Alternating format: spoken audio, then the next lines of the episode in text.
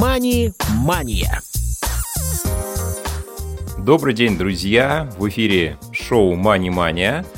У микрофона Василий Дрожжин, и мы рады э, вновь приветствовать всех слушателей, кто соскучился по циклу лекторий.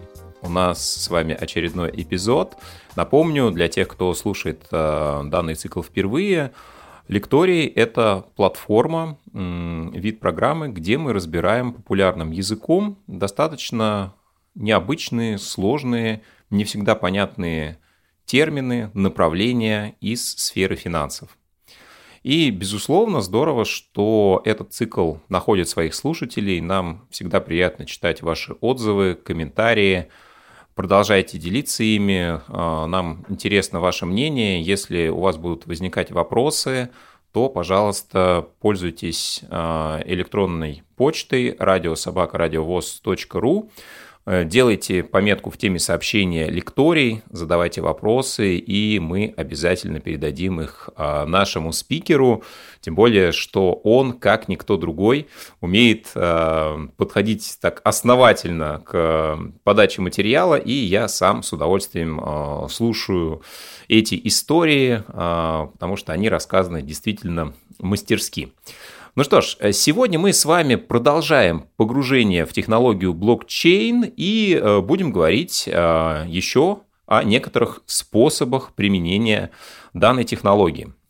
Ну, например, а, как это может помогать в производстве алмазов, да, как это может быть интересно производителям брендовых вещей, каких-то дорогих объектов, которые хочется защитить от возможных подделок.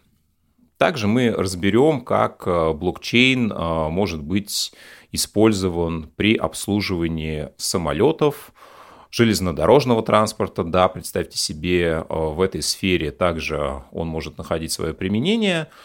Ну и, наконец, поговорим о том, как эту технологию можно применять при использовании процедуры голосования, поскольку всегда да, а, к тому, насколько голосование проходит честно, возникают вопросы. И здесь как раз технология блокчейн тоже может помочь человеку убедиться, что он отдал свой голос именно за того, за кого собирался. Ну что ж, не буду отнимать ваше время. А, еще раз напомню, что цикл лекторий и конкретно а, технологию блокчейн для вас разбирает, озвучивает, готовит эти материалы председатель Ассоциации участников рынка электронных денег и денежных переводов, главный научный сотрудник лаборатории современных финансовых технологий Санкт-Петербургского государственного университета Виктор Достов. Добрый день. В предыдущей лекции мы с вами рассмотрели некоторые практические случаи применения блокчейна. Мы с вами рассмотрели арт-рынок, рассмотрели корпоративный документооборот. И мы посмотрели более сложный случай, это криптовалюты типа биткоина. Тот случай, когда а, блокчейн используется не как нейтральное хранилище данных, в которое можно складывать абсолютно все, что угодно, а когда участники еще дополнительно проверяют э, содержимое карточек, которые блокчейн кладут. В нашем случае мы э, проверяли карточки транзакций на предмет того, что у плательщика действительно есть деньги на то, чтобы эту транзакцию провести. Чтобы э, закрепить наше понимание и вот наше ощущение, нашу картину от блокчейна, давайте посмотрим еще пару практических кейсов. А, первый кейс, я вам тоже расскажу, он такой яркий, красивый, немножко неожиданный. Это а, добыча, поставка, обработка и продажа алмазов. Здесь я сделаю небольшой исторический экскурс, он не имеет отношения к блокчейну, но он сам по себе очень интересен, про то, что алмазы на самом деле являются достаточно дешевыми камнями. А, в отличие от хороших изумрудов и хороших рубинов, которые надо добывать э, сложно в глубоких копьях, алмазы попадаются практически на поверхности. Крупнейшие месторождения в Африке, которые принадлежат фирме De Beers, они разрабатываются практически открытым методом. И более того, э, алмазы часто уносят рекой. Если вы пойдете по реке куда-нибудь в сторону Намибии, дойдете до океана, вы на берегу, покопавшись какое-то время, вполне можете найти какие-то алмазики, которые туда принесла река. Если, конечно, вы проберетесь через колючую проволоку, которая огораживает э, такие участки и, собственно, избежите э, неблагожелательного э, внимания охранников с автоматами. А поэтому алмазы, вообще говоря, довольно долго считались, конечно, ценным, но не самым ценным камнем, сильно проигрывая вот упомянутым изумрудом и рубином. История очень сильно изменилась, когда э, компания De Beers получила, по сути дела, монополию на добычу алмазов в Южной Африке. На самом деле Beers добывает, насколько я помню, порядка 80 или 90 процентов алмазов в мире, потому что там очень удачное месторождение. И Beers было абсолютно неинтересно продавать дешевые камни, и маркетологи Beers Э, в конце прошлого века придумали множество прекрасных идей, например, идею обручальных колец, состоящую в том, что приличный жених должен невесте подарить э, обручальное кольцо с бриллиантом в стоимостью в три его месячных зарплаты. Рынок стал разогреваться, Дебирс, по сути дела, будучи монополистом, стал назначать свои цены, не имеющие никакого отношения к себестоимости. И, собственно, эта почва стала процветать. Какую это создало проблему? Ну, для того, чтобы ее понять, э, давайте сначала обсудим, что логистическая цепочка для алмазов очень длинная. То бишь алмаз добывается в шахте, в шахте он попадает на внутренний склад, из внутреннего склада он попадает на внешний склад, из внешнего склада, скорее всего, он э, попадает куда-нибудь на склад транспортный, Дальше их в контейнере приправляют э, куда-нибудь традиционно в Амстердам, в еврейский квартал, где сидят большинство квалифицированных огранщиков. Соответственно, дальше этот алмаз горнят целиком или раскалывают на кусочки. Он уже попадает э, в виде бриллианта, то бишь обработанного алмазом на склад бриллиантов. Дальше его закупают ювелирные компании, там разные картье и тому подобное ставят их в украшения, украшения попадают на свои склады, складов попадают в магазин, и если вам повезло, то вы можете где-нибудь на высокой улице, собственно, купить такой бриллиант. Вот. И поскольку э, себестоимость алмаза очень низкая, если у вас есть хоть какой-то доступ к обходу этой цепочки, вы можете очень прилично заработать. При этом э, проблема не в том, что алмазы воруют. Это незначительное явление, в общем, с ним очень эффективно борются. Проблема в том, что De Beers в той же Африке контролирует абсолютно не все месторождения. И ряд месторождений контролируется, например, всякими партизанами и повстанцами, которые заставляют э, стариков и детей эти алмазы искать, потом их э, пытаются продать и на эти деньги купить оружие. И мы прекрасно понимаем, что если такой повстанец, для которого себестоимость этого маза крайне низка, приезжает куда-нибудь в Амстердам к ювелиру и говорит, вот тебе вот необработанные алмазы, я тебе их продам в пять раз дешевле, чем Дебирс, вот их как-нибудь подмешай в общую партию, и отправь дальше, ты прекрасно заработаешь, и у меня тоже будут деньги на автоматы и гранаты. Вот э, если э, такой повстанец приезжает, то надо быть кристально честным и моральным ювелиром, чтобы от такой истории воздержаться. Ровно точно так же эти алмазы выгодно подмешивать на любой другой стадии, э, на транспортировке, соответственно, на стадии ювелирного изделия и так далее. Что предложили конкретные ребята, конкретная компания Everledger для этой истории? Ну, она, собственно, на нее посмотрела и сказала, что проблема здесь тоже в отсутствии доверия, потому что мы прекрасно понимаем, что доходность от незаконных операций крайне высока, и в этой ситуации доверять людям нельзя. А раз у нас нет доверия, много участников, участники разные, давайте сделаем блокчейн. И Everledger действительно сделал блокчейн, который работает э, прекрасно, куда заносится каждый алмаз – то есть каждый алмаз описывается, у него там есть свои уникальные показатели, Там частота, дефекты, форма. Все это паспортизируется. На алмаз можно, в принципе, поставить лазерную метку. И, собственно, каждая операция записывается в блокчейн, узлы которого находятся ровно везде. То есть вот на шахте, на складах, у ювелиров, там, в магазинах и так далее и тому подобное. А дальше, ну, собственно, что происходит? Дальше алмаз добыт, он идет по цепочке. И если какой-нибудь э, неприятный повстанец приходит к ювелиру и говорит, вот, вот те дешевые алмазы, пожалуйста, замешай их в общую партию. Ювелир говорит, я был бы рад. Но ты понимаешь, э, если бы это была централизованная запись, находящаяся у меня, я бы мог ее поправить. И вместо 10 алмазов у меня было бы 20. Если это была бы централизованная запись в каком-то другом месте, мы могли попробовать там запугать или подкупить какого-нибудь системного администратора, чтобы он тоже подменил бы записи, и твои алмазы бы стали легальными. Но поскольку это блокчейн, нам придется там с автоматом и с деньгами обойти всех участников цепочки, и скорее всего мы на этом получим только неприятности. Поэтому извини и, соответственно, попробуй их продать денег в другом месте. Эта конструкция, она прекрасно работает. И более того, она нас наталкивает на мысль, что ее можно использовать не только для алмазов. Ее можно использовать, например, для всех товаров, у которых э, продажная цена гораздо выше себестоимости, начиная там от кристаллов Сваровски и кончая водкой или таблетками. При этом мы еще решаем вторую задачу, потому что мы прослеживаем э, всю цепочку насквозь. Мы можем бороться с контрафактом. Если мы возьмем какую-нибудь историю типа э, фармацевтических компаний, мы прекрасно знаем, что э, очень большое количество таблеток является фальсифицированными. Причем они могут быть фальсифицированными дженериками, то есть сделанными из того же материала просто на каком-нибудь сером заводе.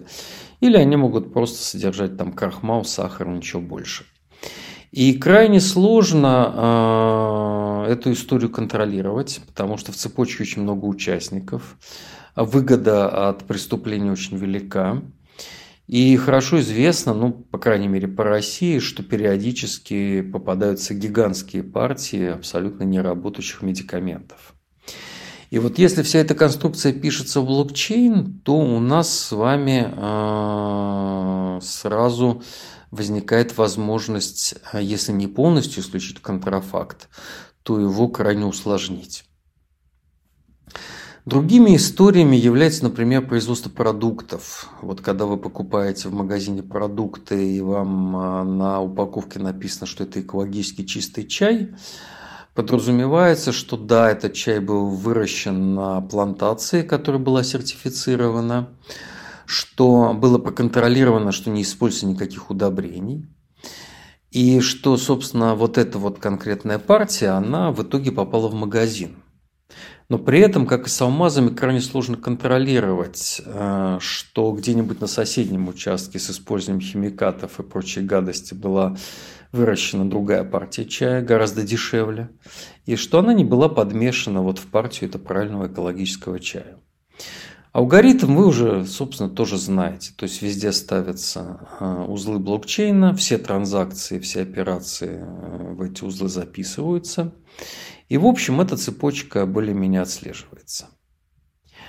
Ровно такие же истории делаются в э, мире моды, потому что, ну, как вы понимаете, тоже разница между какой-нибудь футболкой Гуччи в рознице и ценой изготовления, она, я думаю, не хуже, чем у алмазов, а может быть даже и лучше.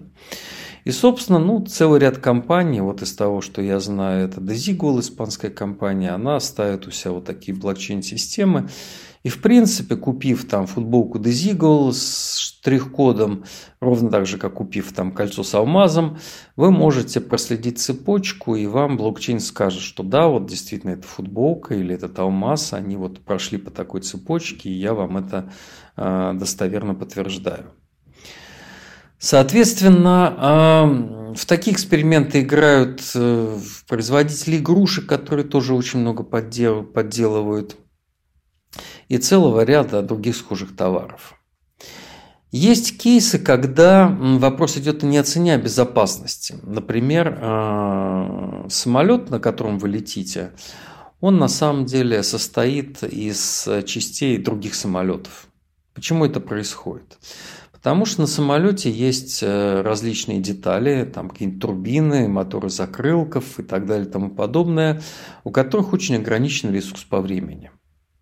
Соответственно, после того, как там турбина или еще что-то там отработала свои там 500 часов, ее нужно снимать, вести в мастерскую, разбирать, чистить, восстанавливать и, соответственно, приводить в порядок. Самолет все это время не стоит, ему привозят подменную турбину, от другого самолета ставят, он прекрасно летает. И вы прекрасно понимаете, что э, в этой истории очень важно прослеживать вот все вот эти вот длинные цепочки. Потому что если у самолета, не дай бог, э, в полете что-то заклинило, нам нужно абсолютно четко понять, кто виноват. То есть не был соблюден срок обслуживания, соответственно, турбину плохо починили, соответственно, или привезли не ту турбину, не ту турбину поставили. Все это, собственно, подлежит разбору. И мы прекрасно понимаем, что если у нас есть централизованный источник э, информации, централизованный центр хранения, то вообще говоря, во-первых, мы не можем его назначить, потому что все стороны друг другу, по идее, не доверяют. Потому что в случае инцидента, естественно, все стороны будут объяснять, что они хорошие, другие плохие. Во-вторых, потому что ну, централизованный источник, как всегда, его легко фальсифицировать, подделать или просто стереть запись. Поэтому целый ряд авиакомпаний, ну вот в России это S7, они делают тройжен таких конструкций на блокчейне, когда, собственно, все участники этой цепочки являются узлами. И все данные о передвижении э, запчастей отслеживаются, записываются и, собственно, остаются в блокчейне навсегда. Эта история характерна не только для самолетов. Вот если мы будем говорить о кейсах, которые я знаю, то э, это кейс, например, железных дорог. Потому что когда вы едете на поезде, колеса поезда стираются, и периодически на станции в депо эти колеса нужно менять. Дальше колеса отвозят на восстановление. Это ровно такая же история, как с самолетами ровно с теми же рисками и ровно с теми же путями использования блокчейна для того, чтобы эти риски купировать. А, случаев таких очень много. Я, естественно, не э, хочу до вас донести мысль, что мы наконец придумали технологию, которая сделает всех людей правильными и решит наконец все проблемы с криминалом. Это абсолютно не так. Э, любая технология может только усложнить совершение преступления или облегчить э, борьбу с ним. Но тем не менее здесь мы ожидаем довольно значимых результатов. Чтобы кратко упомянуть другие случаи, э, где используется блокчейн, по крайней мере, где мы видим хорошее его применение, мы можем упомянуть, например, историю про а, голосование. Голосование – это ровно та история, где никто никому не доверяет. Потому что, если у нас с вами есть голосование открытое, если мы э, получаем бюллетени, на которых указано наше имя, мы всегда можем проверить результаты того, как учтен наш голос. Мы всегда можем, условно говоря, прийти в центр избирком, потребовать показать, э, где в гигантской куче лежит наш бюллетень, и потребовать, чтобы нам доказали, что наш голос был учтен правильно.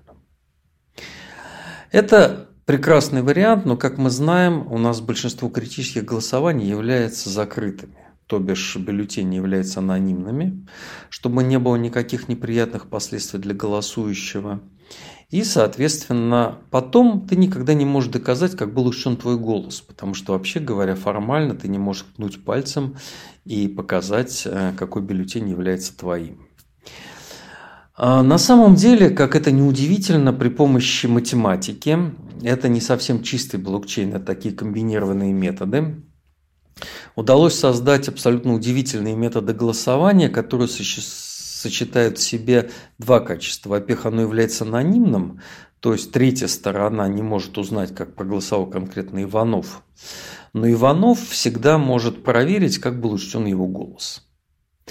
Тут довольно сложная математика, я ее, к сожалению, не могу рассказать за короткий отрезок времени, составляющий продолжительность нашей лекции, но эта конструкция действительно работает. А, есть разные разновидности. Часть разновидностей используется, например, в Москве на выборах, часть разновидностей используется в Ленинградской области. А, часть э, такого а, программного обеспечения распределенных реестров очень активно используется в корпоративных голосованиях, когда голосуют, например, советы директоров, особенно когда это голосование происходит удаленно. В общем, ну, как мы с вами уже знаем, что если есть какая-то область, где экстремально мало доверия, то вполне разумно здесь попытаться использовать блокчейн. Я думаю, что после того, как мы с вами посмотрели вот эти вот основы блокчейна и базовые кейсы, у вас в голове сложилось какое-то представление о том, как э, блокчейн действительно можно эффективно использовать. Чтобы нам продвинуться дальше, нам с вами э, нужно будет э, выучить немножко математики. Э, не пугайтесь, математика будет простая, но нам придется выучить, что такое хэш-функции и как они заменяют маленький фотоаппаратик для связывания карточек для других задач. Ну, собственно, вот этой задаче будет посвящена наша следующая лекция. Вы слушали пятый эфир цикла лекторий разбора технологии блокчейн. А, продолжение следует. Как всегда, следите за анонсами Мани-Мани на Радио ВОЗ. И до встречи в очередном выпуске. Всем счастливо! Мани-мания.